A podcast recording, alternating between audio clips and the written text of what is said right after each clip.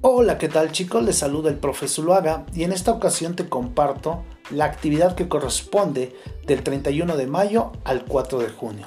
Recuerda que estamos cerrando la evaluación del tercer parcial y se realizarán actividades de recuperación para aquellos alumnos que están en riesgo de irse a extraordinario.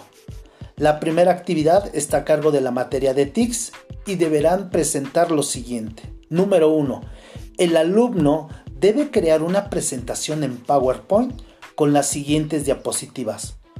Diapositiva número 1, la portada. En esta debes de agregar los siguientes elementos. Nombre del campo disciplinar, coma, nombre de las materias que lo conforman y el nombre del alumno. En la diapositiva número 2, debes mencionar al menos tres aprendizajes que se alcanzaron durante el semestre de la materia de Leoye. Y aquí debes de reforzar agregando un audio explicando dichos aprendizajes. Para la siguiente diapositiva lo deberás de hacer para la materia de TICS, posteriormente para la materia de inglés.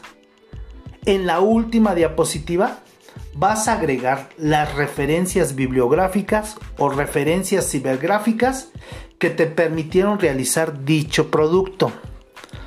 Al finalizar debes de guardar tu archivo y entregarlo a la plataforma de Classroom. Para poder obtener una máxima calificación se te recomienda lo siguiente. Número 1. La buena redacción. Número 2 la ortografía. Número 3.